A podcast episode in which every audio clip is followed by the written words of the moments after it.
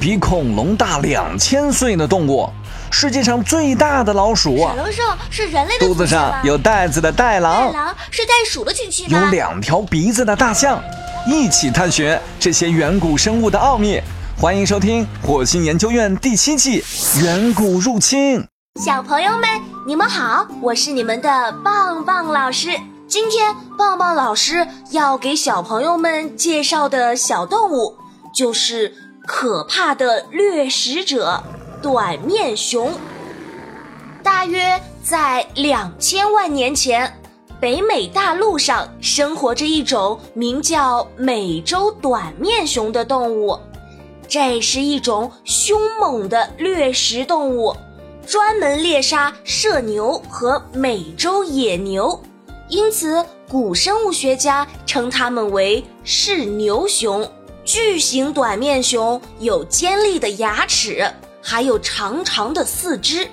如果我们有机会观察它们，饱食后散步时的样子，就会发现它的背部离地面大约有一点五米高。如果这时它用后肢站立起来，我们就会惊讶地发现它的背部距离地面的高度超过三四米，可见巨型短面熊的身体是很高的。但它的体重却没有想象中的那么重，它们的四肢虽然长，但都比较苗条。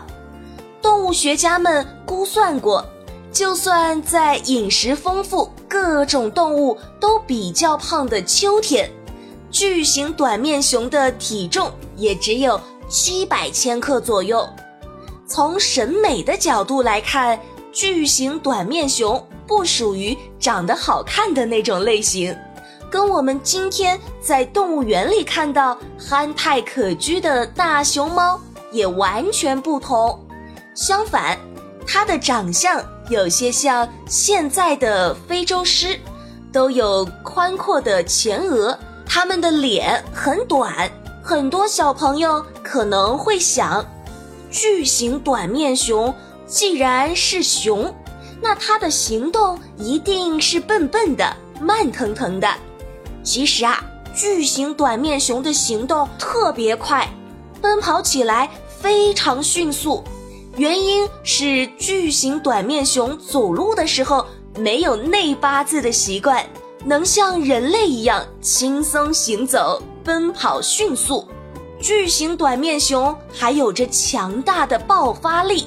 这种能力极大的提高了巨型短面熊捕食时的胜算率，使它能够打败美洲剑齿虎、恐狼和山狮等力气强大的肉食类猛兽，成为美国大陆上最大的，同时也是最为可怕的掠食者。